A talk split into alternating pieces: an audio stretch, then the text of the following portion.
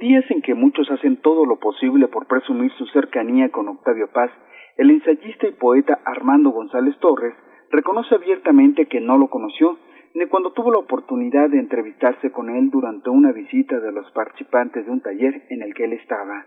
Una sana distancia que le permite aproximarse con otra perspectiva a la obra del Premio Nobel, lo que de alguna manera se refleja en el libro Itinerario Crítico, antología de textos políticos de Octavio Paz. Octavio Paz fue al mismo tiempo un mentor y un antagonista. Y creo que eso es un mérito indudable. Era alguien a quien podías admirar, pero a quien debías admirar, como decía Nietzsche, con violencia muchas veces.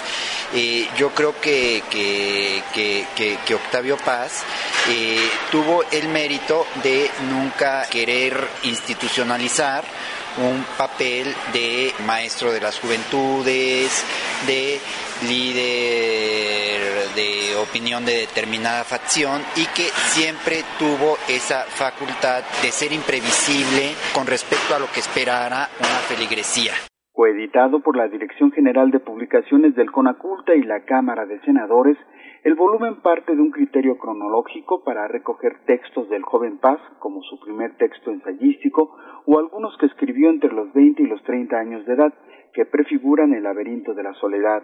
Están sus inicios como hombre público hasta sus rompimientos con las corrientes más ortodoxas y retardatarias de la izquierda en los años 50.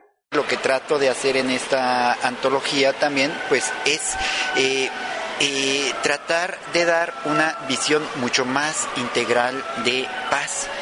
Eh, creo que, digamos, la visión más presente que, que estén todos, pues es el paz ulterior al 68 es este Octavio Paz que pues era el centro de la agenda intelectual y política en México.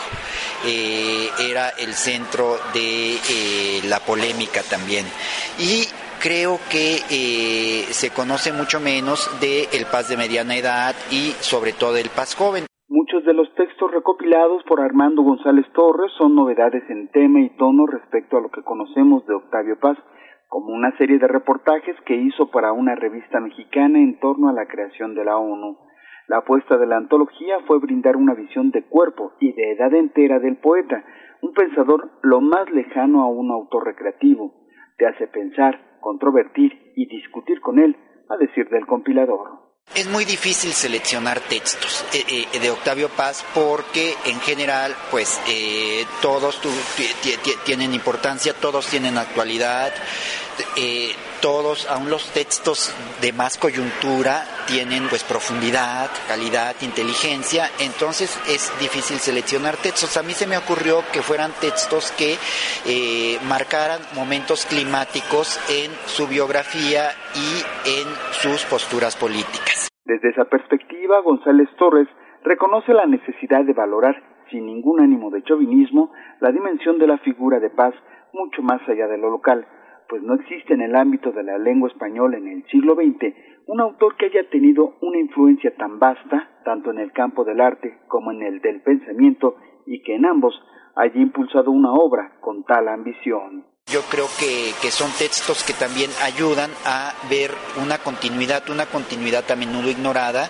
entre eh, quien era pues un joven, un joven rebelde, impetuoso, con muchas ganas de comerse y de cambiar el mundo, y un intelectual, un intelectual pues ya maduro, consagrado, que sin embargo no se resistía a ser una institución, una institución cultural, y que seguía ejerciendo su actitud crítica, su instinto libertario, eh, le molestara quien le molestara. Itinerario crítico, antología de textos políticos de Octavio Paz, se va a presentar hoy en el Auditorio Octavio Paz del Senado de la República con la participación de Jesús Silva Gerson Márquez, Jorge Javier Romero, Blanca Alcalá Ruiz y Armando González Torres. Para Radio Educación, Jesús Alejo Santiago.